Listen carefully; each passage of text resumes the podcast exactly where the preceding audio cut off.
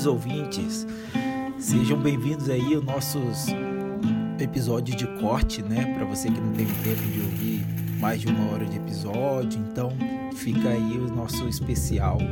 Então sejam bem-vindos ao nosso Fatiados na Taverna.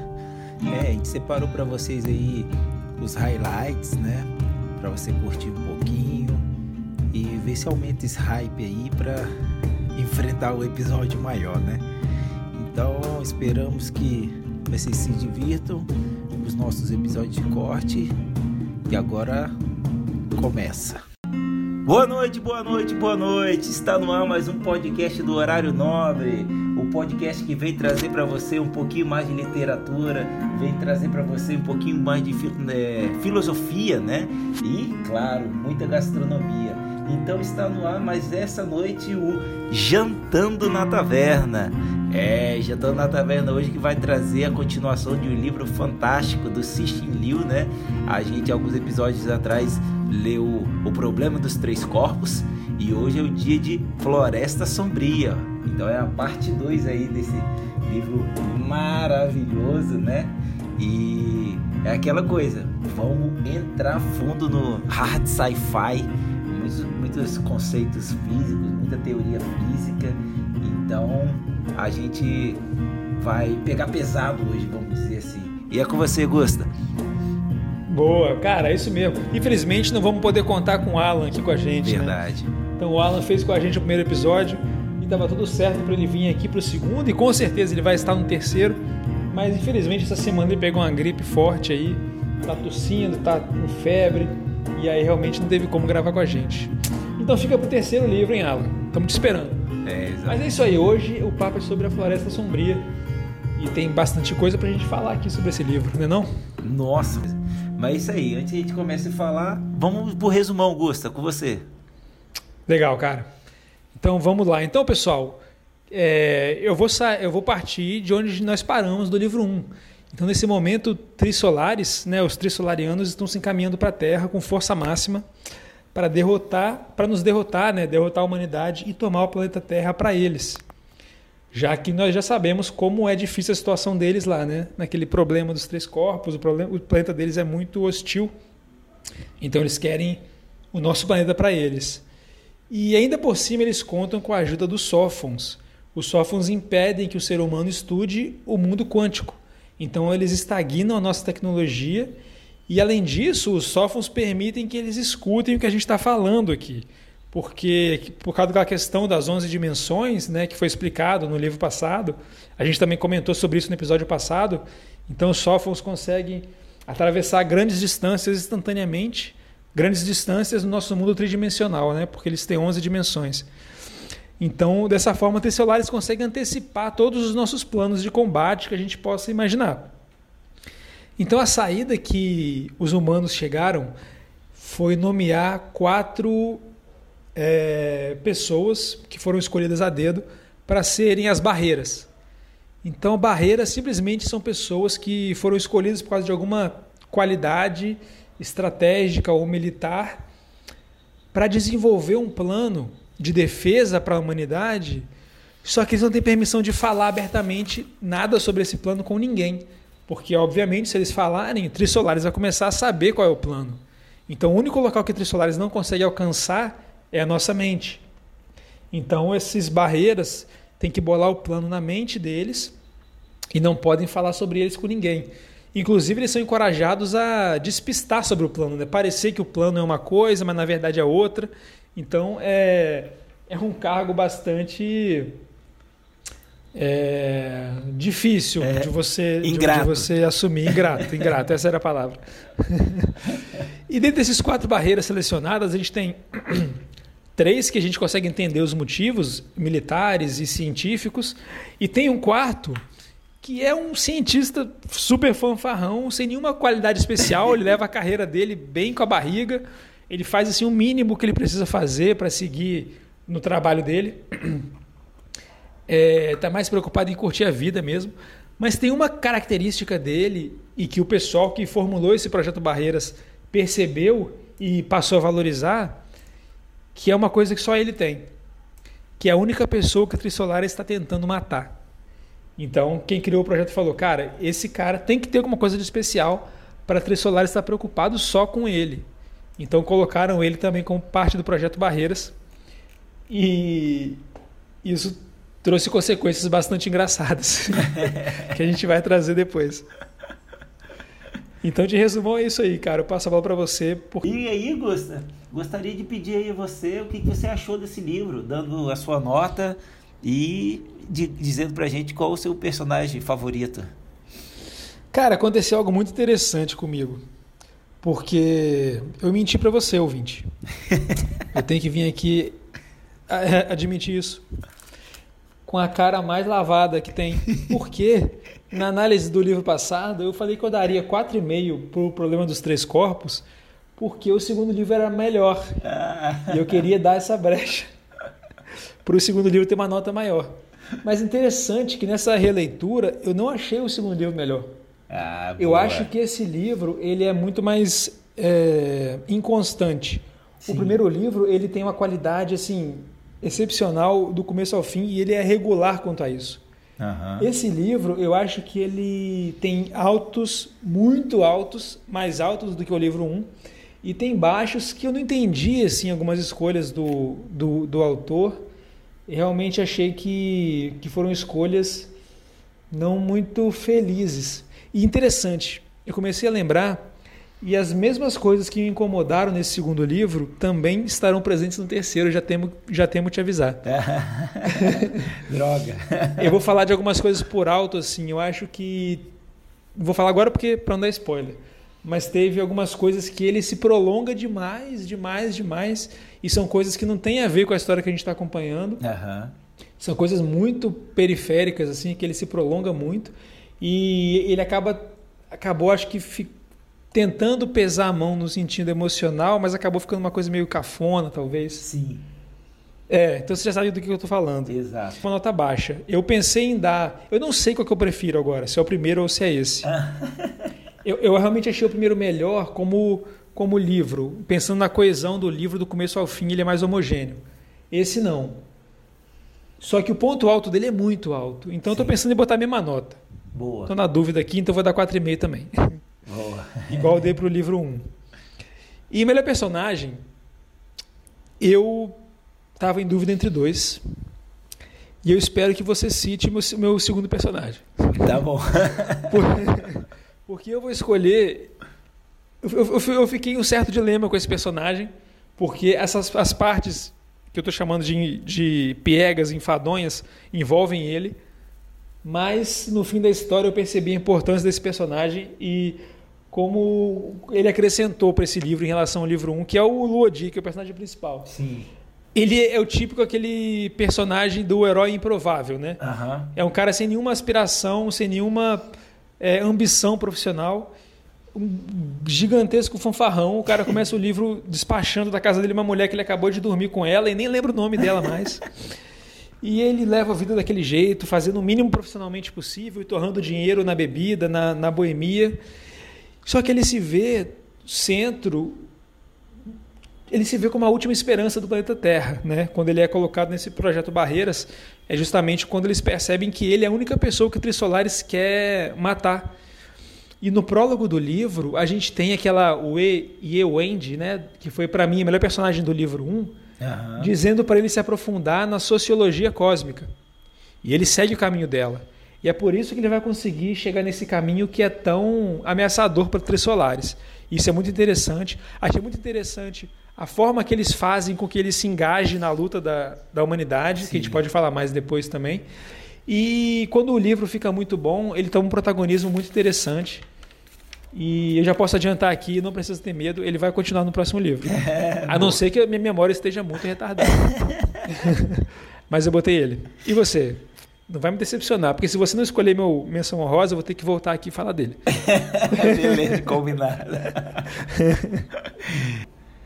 E quanto ao Boa. personagem favorito, vamos ver se, se, eu, se eu atinjo, hein? Cara, eu não vou conseguir largar. O meu personagem, ele é o Chiquiang mesmo, da Chi, cara. Ah.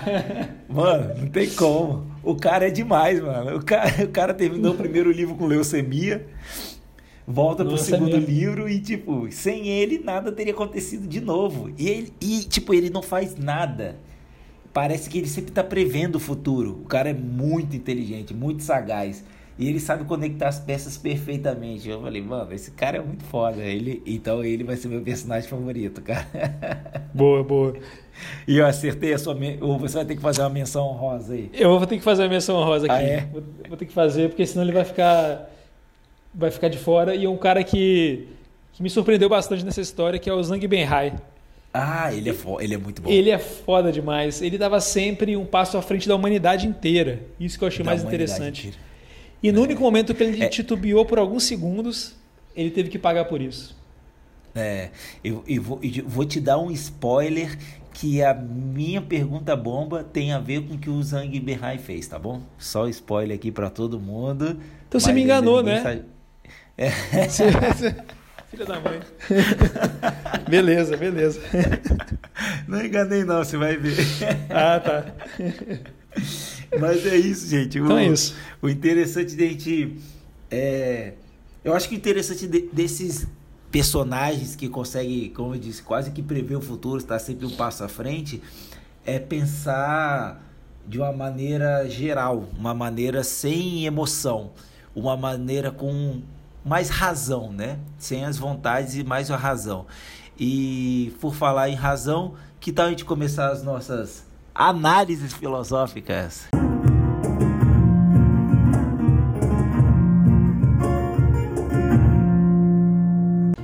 Boa, boa, é isso aí, cara. E por onde começar, né? Eu vou começar avisando nossos ouvintes que daqui pra frente a gente vai ter spoiler direto. Não, explosão de spoiler. Explosão de spoiler vai ser uma um chuva de meteoros de spoiler. Bomba H de spoiler. Então, pessoal, se você já leu, fica com a gente, vai até o final. Se você não leu e quer ler, dá um pause, lê o livro. Espero que você já tenha lido o primeiro livro, porque vale muito a pena. E o primeiro episódio foi muito, fez muito sucesso, mais do que eu esperava. Aham. Então acho que esse livro foi bastante divulgado até, foi bastante lido, que eu fiquei bastante feliz em saber. Então, para você que já leu e para você que também que não leu, mas não se incomoda com spoiler e quer só participar da discussão e da conversa, vem com a gente também, com certeza. É isso aí, né? Bora, manda ver. Então, então vamos nessa. É, Beleza. Então, uma coisa que eu quero começar aqui, é... a primeira coisa que me chamou a atenção é quando a sociedade humana ela se vê diante do fim iminente. Só que esse fim é daqui a 400 anos, porque é o tempo que Trissolares vai demorar para chegar até a Terra. O, o problema é que para a gente estar preparado para daqui a 400 anos, as pessoas que vivem hoje em dia vão ter que fazer os sacrifícios para colocar a humanidade no caminho correto para estar preparada para gerações futuras terem como combater essa, esse, essa ameaça externa, né?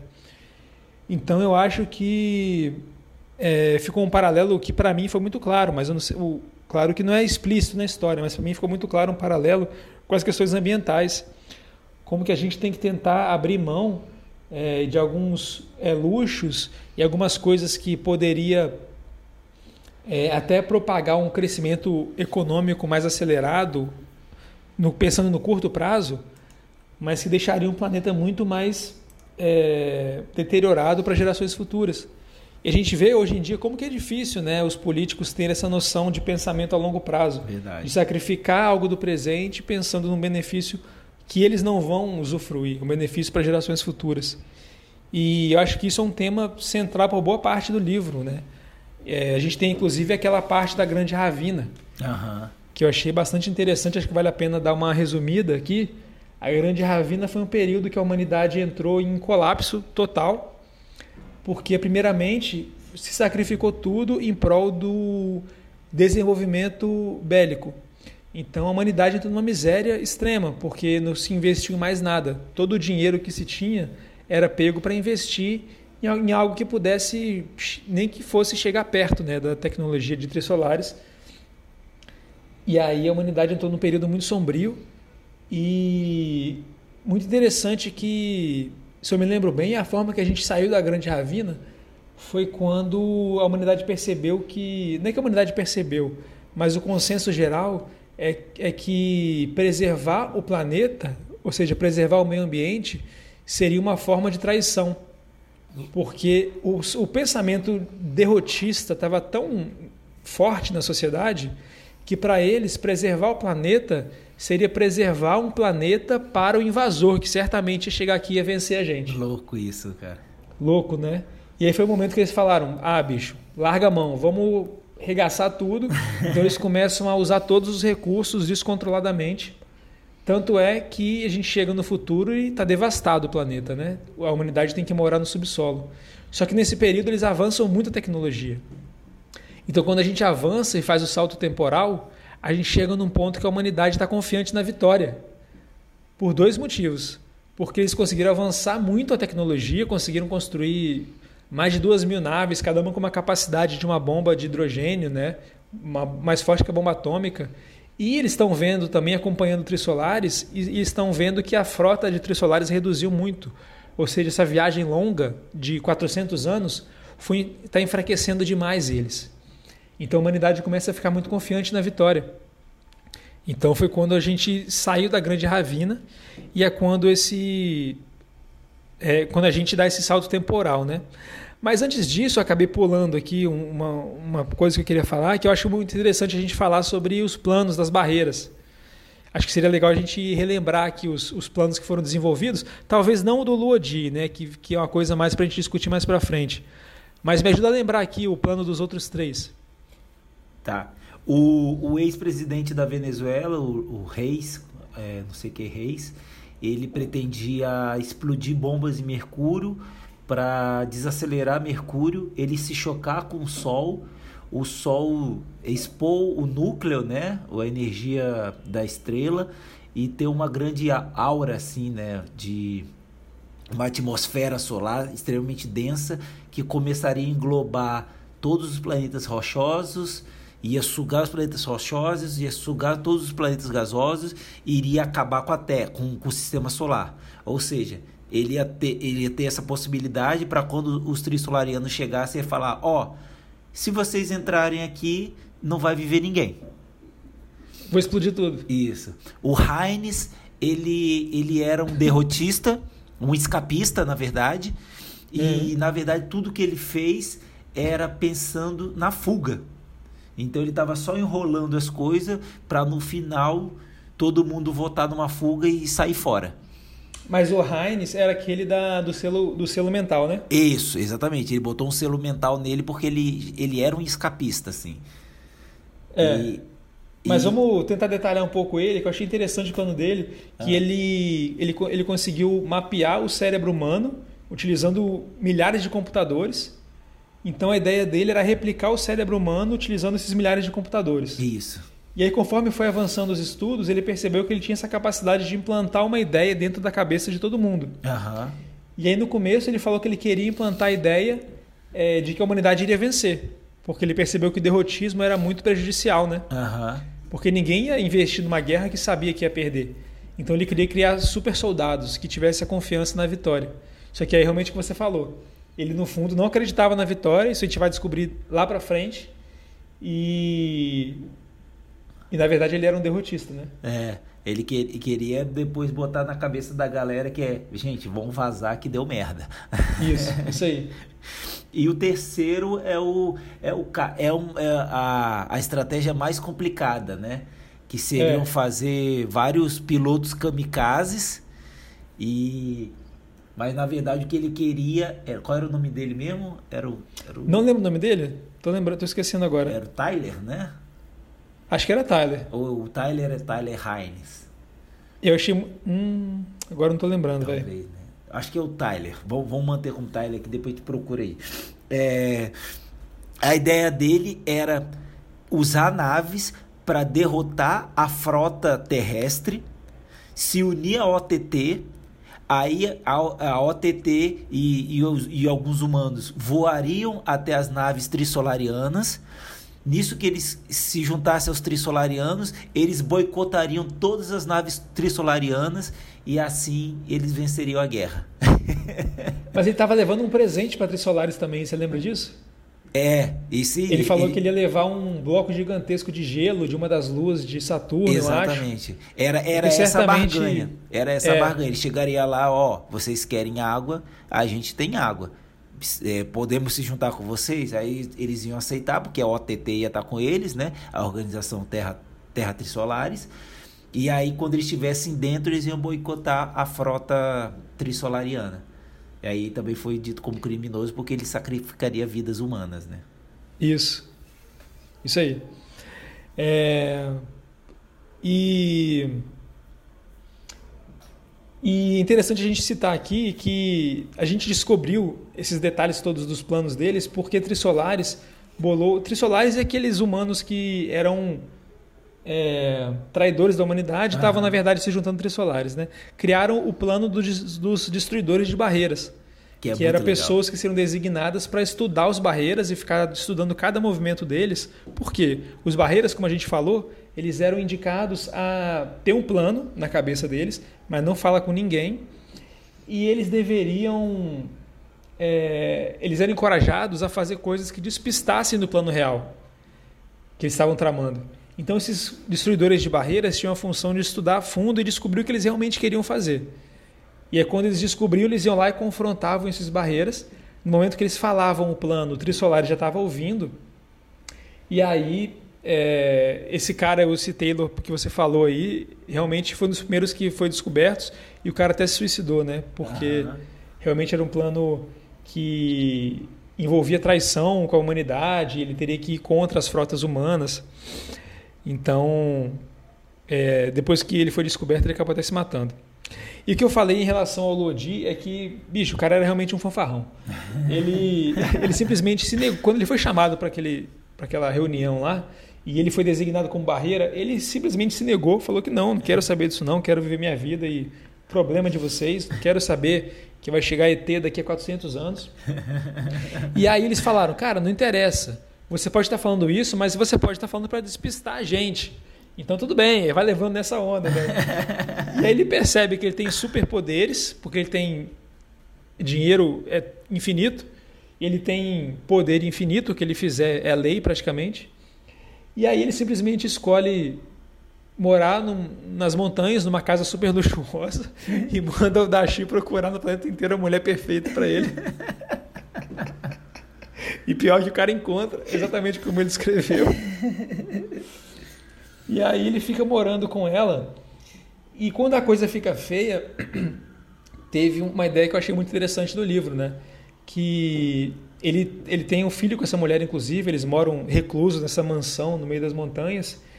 E eles são raptados, são colocados em hibernação à força a força para o Luodi, né? mas eles acabam concordando porque, no fundo, essa mulher já estava macomunada com o governo chinês. E eles falam assim: é, Luodi, agora é, nós raptamos a sua mulher e seu filho e eles só vão acordar daqui a 400 anos.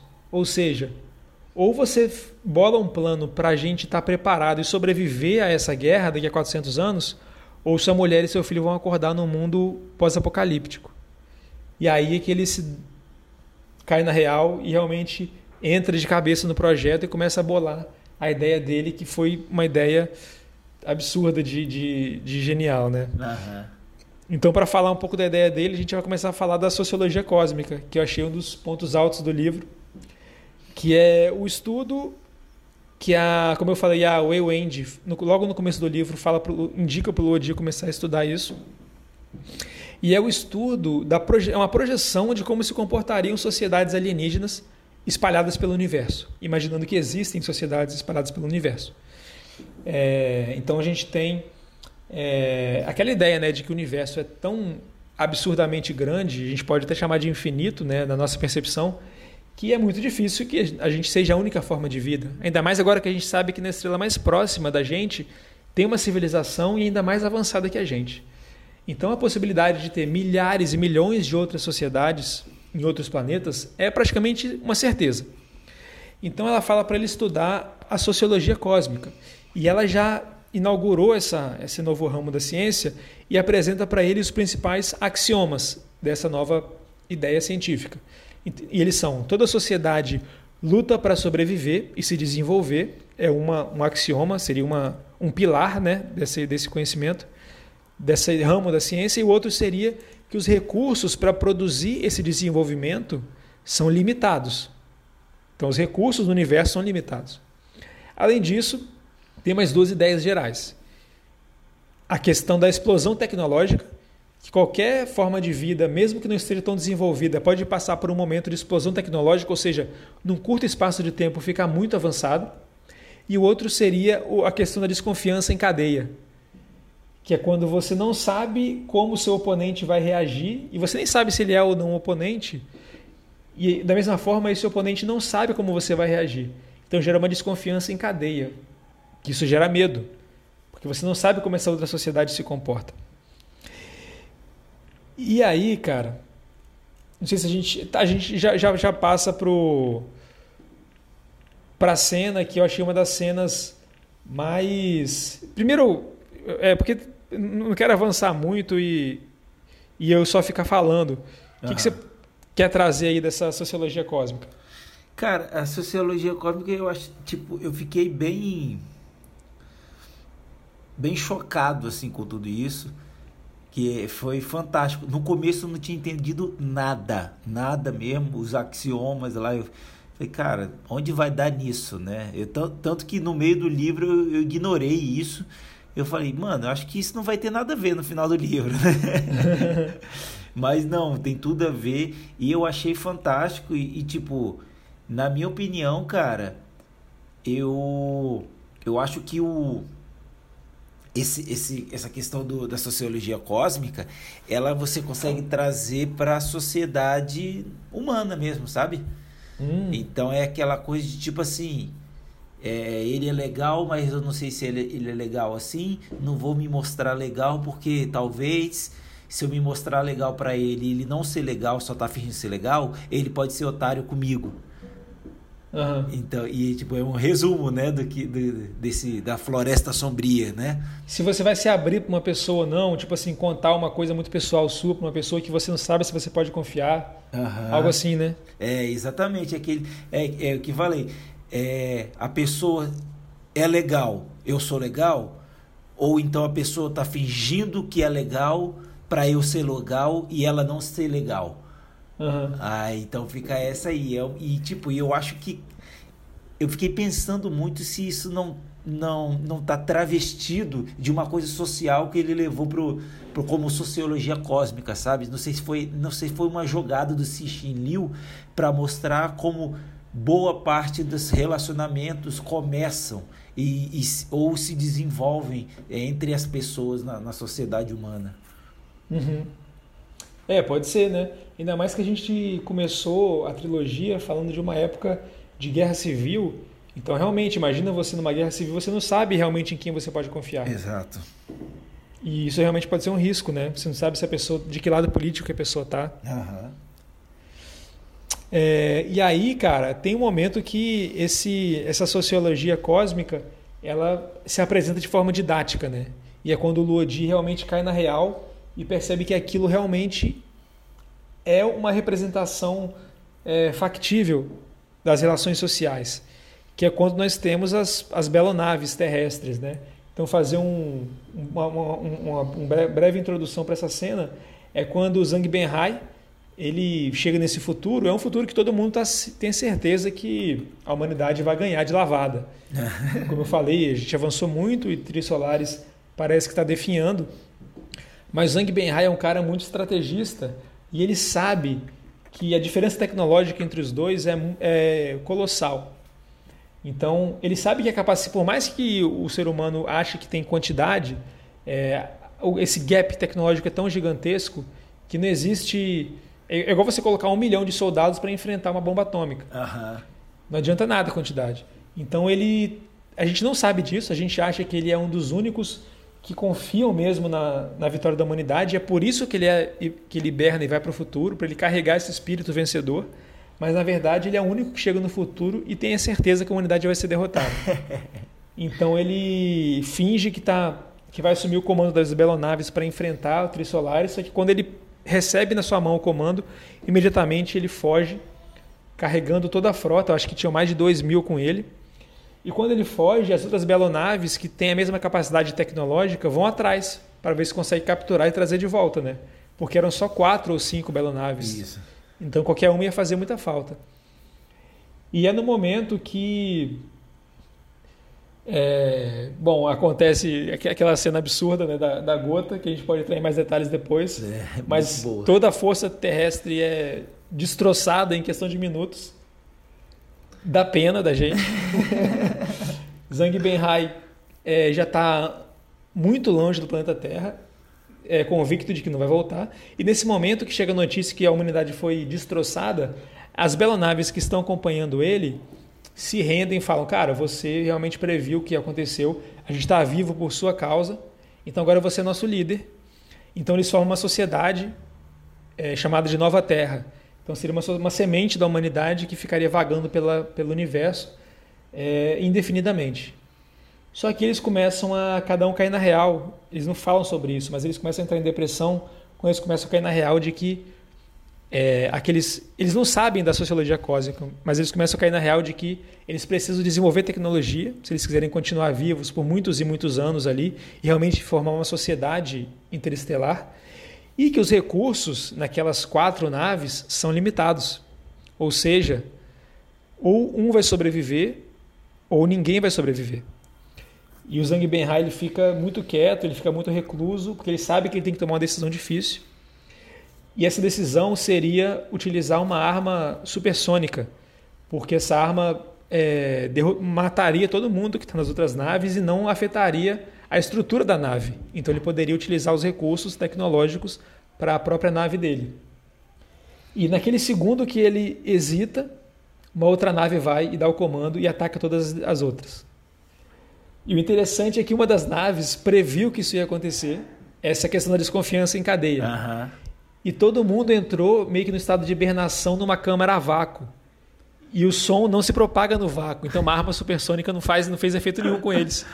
Então eles saem depois desse ataque, contra-atacam todo mundo e acabam vencendo. Então nesse momento Zhang Benhai morre. Essa nave que sobra é uma nave chinesa também, é a Espaço Azul que ela chama. Eles fazem uma cena linda, né, do enterro lá. Aham, é massa. No, no meio do, do, do breu do universo, é chamada de Batalha da escuridão, eu acho. Uhum. E aí eles seguem para o infinito do universo como uma nave só. É, esse espaço profundo se agregou com as demais naves. Mas e quando o Luodi fica sabendo disso, aí que ele se toca, que a sociologia cósmica tem uma aplicação prática muito forte. E aí ele vai checar os efeitos do, do, do plano dele, né? Você quer entrar no plano dele aí? Já pode falar então o plano do Luodi? É, vamos lá. É. É, o Luigi, ele, ele, depois disso tudo, ele é tido como. Volta ao projeto Barreiras, né? Que no começo do livro acaba o projeto Barreiras, com a sociedade. No começo do livro, não, né? A parte do livro, quando pula 185 anos no futuro. Isso. O, o Ludi acorda e a primeira coisa que faz é chamar ele e fala: Ó, oh, o projeto Barreira acabou, você não tem mais status de barreira, você é uma pessoa comum agora. E aí acontece toda essa catástrofe aí e eles descobrem que o feitiço, né, entre aspas, que o Lodi soltou de um planeta, fez, ou numa estrela, a estrela explodiu. É. E todo mundo fala, cara, você é um deus. Você, você vai resolver todos os nossos problemas. E ele volta ao status de barreira. Isso. E aí pa passa-se alguns, alguns, alguns momentos, tem um tal de projeto Neve, que é de, de lançar é, película de óleo, né? Para que a próxima sonda seja detectada no universo, quando entrar no sistema solar. E aí vai se desenrolando, ele vai desenvolvendo o, o, o projeto tal. O projeto não dá em nada. Todo mundo começa a desconfiar dele, começa a tratá-lo como um, um, um, charlatão. E aí é, ele é destituído do, do projeto Barreiras de novo, acaba de novo o projeto Barreiras. Beleza, aí tem toda aquela cena que ele chega cava um túmulo do lado da. da como que é o nome dela? Ye Wendy. Ye Wendy. E aí começa o plano dele. Simplesmente ele conseguiu plantar bombas em volta do, do planeta Terra para enviar uma mensagem para fora do planeta Terra. E o que, por que, que enviar essa mensagem? Porque o feitiço que ele mandou tem a ver com, com a sociologia cósmica. Ele conseguiu enviar mensagens pelo através do universo dizendo que existia uma civilização avançada em volta de uma estrela. Uhum. E quando uma, uma dessas civilizações descobriu, ele destruiu aquela estrela. E aí ele, ele, ele consegue entender que realmente a sociologia cósmica tem tudo a ver. E quando ele, ele, ele faz esse plano e, e diz: se eu me matar, eu consigo mandar essa mensagem, os trissolarianos entendem. E aí falam: tá, o que, que você quer? que os trissolarianos entenderam que ele mandaria uma mensagem dizendo que em Trissolares existe uma civilização e eles poderiam ser destruídos a qualquer momento. Exato. e aí a gente entra no nome do livro, né, que é a Floresta Sombria. É. Então, o, o que o Lodi desenvolve é a teoria da Floresta Sombria, que, tentando explicar assim por alto, é que tem tanta possibilidade de vida no universo. As duas estrelas que a gente conhece, as mais próximas, já tem duas civilizações tecnológicas e desenvolvidas inteligentes. Uma delas extremamente avançada, que é a Trissolares. Então, fica muito óbvio a gente imaginar que existem milhões e milhões de outras sociedades. E a chance delas serem muito avançadas, muito mais avançadas que a gente, é praticamente certa. Pelo menos uma delas, já que estamos falando de milhões. Uhum. E acontece que essa questão da desconfiança em cadeia. Porque, por exemplo, por, por que ele chama de floresta sombria? Se existe uma sociedade que eu que eu sei, se eu, se eu, se eu sei que em uma dada estrela tem uma sociedade inteligente, o que, que, é mais cômodo para mim? O que, que, é mais seguro para mim? Esperar aquela sociedade se desenvolver e aí depois eu descobrir se eles têm intenções boas ou ruins em relação a mim, ou já destruir ela logo e eu me manter com uma civilização mais forte do, daquela região do universo. O primeiro axioma, né? A sobrevivência. Exatamente, o primeiro axioma, sobrevivência. E ainda a questão do recurso, né? Porque você vai ter a condição de ir lá e pegar o recurso que aquela sociedade utilizava. Já que ele é limitado. Já que ele é limitado. Então ele entende que o universo. E aí o que é genial é que um autor de ficção científica ele sugere uma possível solução para o paradoxo de Fermi. Que o paradoxo de Fermi fala que o universo ele é tão abundante em possibilidades de vida e essa vida teve tanto tempo para se desenvolver tecnologicamente que é um paradoxo o simples fato da gente não ter nenhum sinal desse, dessas outras formas de vida. Uhum. Já que a gente, tão novo como civilização tecnológica, já consegue emitir sinais de rádio, por exemplo. Sim. Então, onde estão essas, essas sociedades tão avançadas? Então, o que ele explica é que, pela teoria da floresta sombria, é, a, a, coisa mais idiota de você fazer num universo tão hostil é você dizer onde é que você está, se tentar se comunicar. Então, uma sociedade inteligente ela vai tentar se manter reclusa ali, como se estivesse se escondendo atrás de uma árvore, numa floresta muito perigosa. Uhum. Então, cara, então é, eu não sei se é uma coisa inédita assim, um escritor de ficção científica propor uma solução para um problema científico. Eu, eu, lembro do Asimov, né, na questão da, das leis da robótica, Sim. que também eu acho que está no mesmo patamar. É. Mas vê, é. A gente vê a é grandeza do Xixi agora, né, cara? Nesse segundo é. livro, a gente vê porque a história é tão aclamada nela. Ele, ele conseguiu sair do, de todas as teorias e hipóteses terrenas para gerar uma nova, assim, e é fantástica, né? Exatamente. Ele coloca ali, ó, vou, vou falar onde é que vocês estão. E na hora a Trissolares percebe as consequências daquilo e interrompe o ataque na hora, na hora. E fala: o que, que você quer? Tipo assim, o que você quiser a gente faz. E aí o livro acaba aí, né? É, bom demais, Muito louco. Cara. Muito bom. o, é, você sabe como funciona o, o, uma estrela, cara? O combustível dela, as fusões nucleares, como diz muito no, no, no, livro, né, que, eles, que no, a sociedade humana no futuro consegue dominar a fusão nuclear, que é o combustível da estrela, né? É, é a força motriz ah, eu acho isso fascinante. Como que os elementos são formados por fusão nas estrelas. É, eu acho que as estrelas conseguem formar, até onde eu estudei, até o elemento ferro. Depois do ferro fica muito pesado, isso. então ele não consegue se formar e ser emitido pela estrela. Então isso. todos os elementos da cadeia periódica, até o ferro, são todos formados no centro das estrelas. Olha que foda. É, lindo isso. Acho que os então, demais também são, mas eles são formados nas supernovas, né? É, isso aí. Aí são elementos mais pesados. Explosões, é, explosões. Todos os elementos acima do ferro são, são a partir de supernovas e todo o ferro existente no planeta Terra foram a partir de estrelas que também colidiram, né? É, expulsaram parte desse desse ferro, né? Pronto. Ah. Aí o negócio é o seguinte: o, o, funcionamento de uma estrela, ela, ele é muito complexo e delicado. Qualquer coisa que ocorra que gere instabilidade vai gerar uma grande expulsão de energia. E uma grande expulsão de energia gera o quê? o quê? Fala para mim. Gera uma explosão. E com explosão, o que, que a gente pode chamar? Simplesmente a nossa pergunta bomba.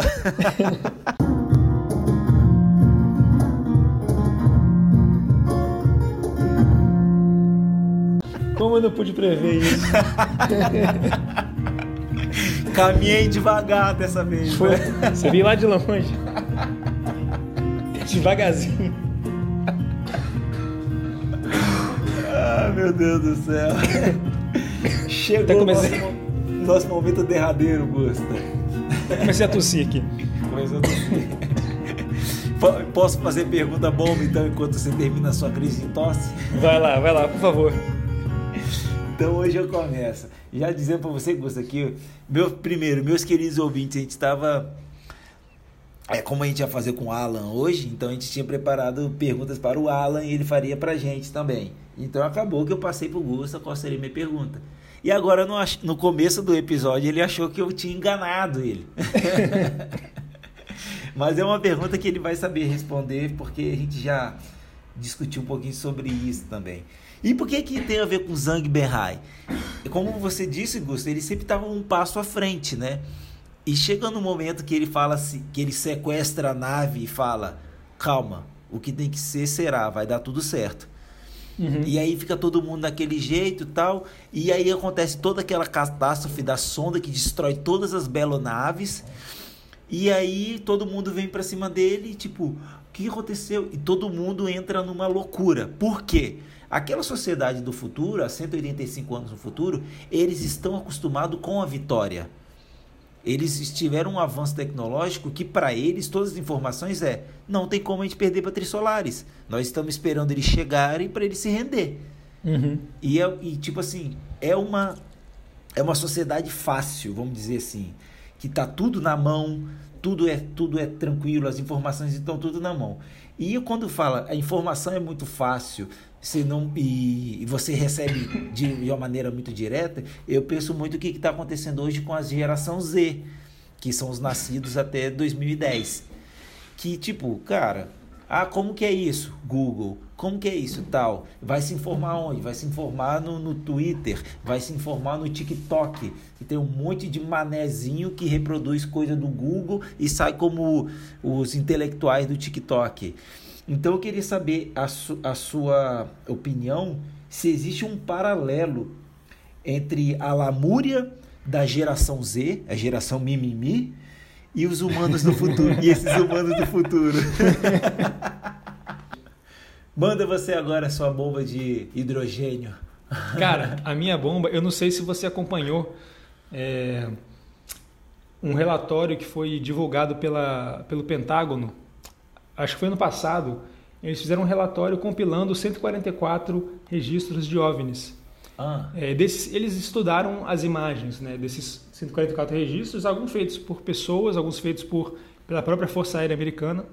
E eles estudaram as imagens.